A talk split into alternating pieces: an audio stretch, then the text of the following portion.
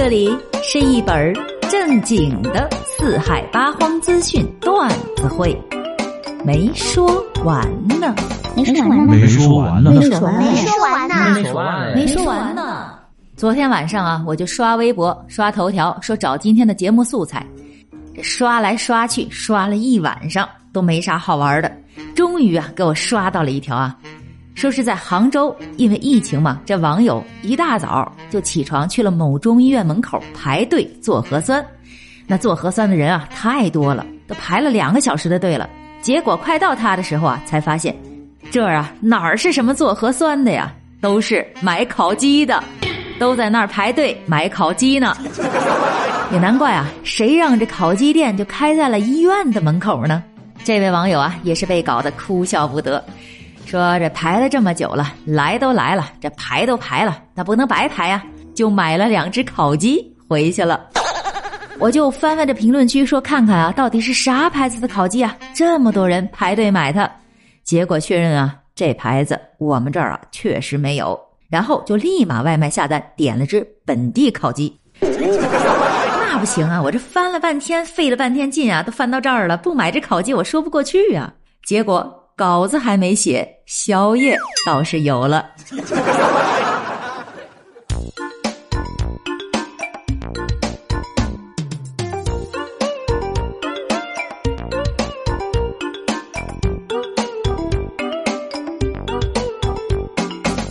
房屋出租三年，结果成了垃圾屋。这是一个吉林长春的一个房东啊发的视频说的。他把这个房子是出租给了一名四十多岁的男子，期间呢，这房东去过两次，他都以屋里有人不方便，没让他进去。最后到期了，他说他不租了，就把这钥匙啊放在门口的地垫下边，然后就把人房东啊给拉黑了。这房东进去后啊，就发现，嘿。这自己出租的屋子像个垃圾场一样啊！哎，一点都不夸张啊！那呀，就是垃圾场里摆了套桌椅，摆了张床，还有一台发黄到破烂的洗衣机。不会吧？其他的家具有没有？不知道，也看不着，因为全被垃圾覆盖了。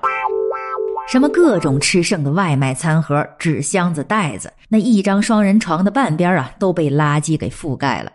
布艺床头本来是红色的，愣是让它包浆成了黑色。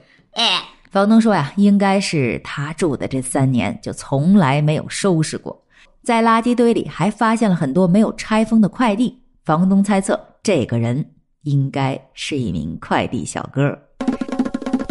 哎呀，真是无法想象啊！每天在这样的环境里啊，他吃得下、睡得着吗？就是呀，就是呀，这老鼠去了呀，都得开导航，要不都得迷路。你说你浪费这房租干嘛呢？直接睡到垃圾场里刨坑睡了多好啊！哼，真是离离原上谱，离了个大谱。什么事儿啊？我看这只老鼠倒是轻车熟路。嗯。在广州的一个网友啊发来的视频，说是广州的一个高校食堂的档口惊现了一只老鼠，躲在了菜品区的牌子后面，正在淡定的擦嘴呢。呃，看来啊也是刚吃饱吧？不会吧？而下边呢就摆着一盘盘新出炉的菜，由于老鼠是蹲在了牌子后面，食堂的阿姨啊并没有看见。哎，学校的工作人员说，目前已经调查处理了。哎呀，这只老鼠啊，看起来并不亚于上次那只啊，也是吃的膀大腰圆的。话说啊，现在的老鼠都要进化到要和人类和平相处了吗？竟然没有一丝怕人类的样子，都站到菜盘上去了，还能那么淡定的擦着嘴，这是要告诉同学们，快来呀，这个档口的菜好吃，我刚吃饱。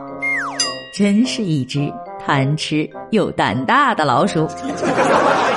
下面这两个人啊，不但贪玩，胆子也大。啥呀啥呀？十三号，上海有两个男子啊，花了上千元去玩这个抓娃娃机，但是呢，最后对这个抓娃娃的战果十分的不满意，于是这俩人便想了个歪招。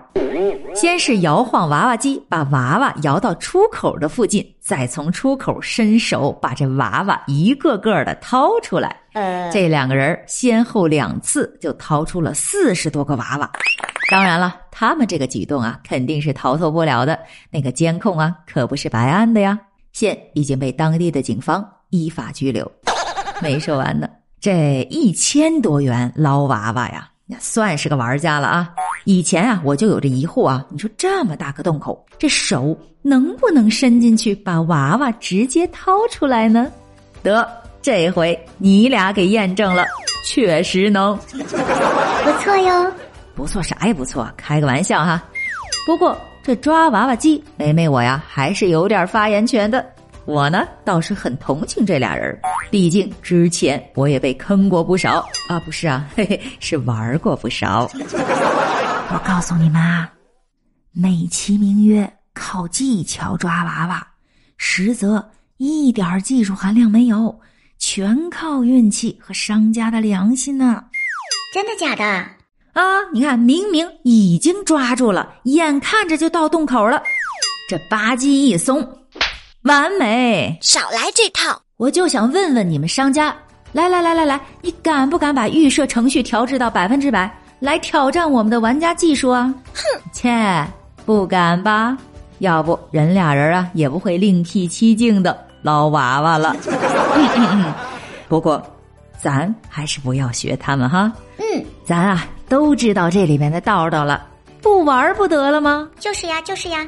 哎，你们说，像这种娃娃机算不算一种诈骗呢？哎，评论区告诉我。如果觉得梅梅的节目做的还不错，那就在主页加个关注，再订阅下。没说完呢，我们下期再说了，拜了个拜。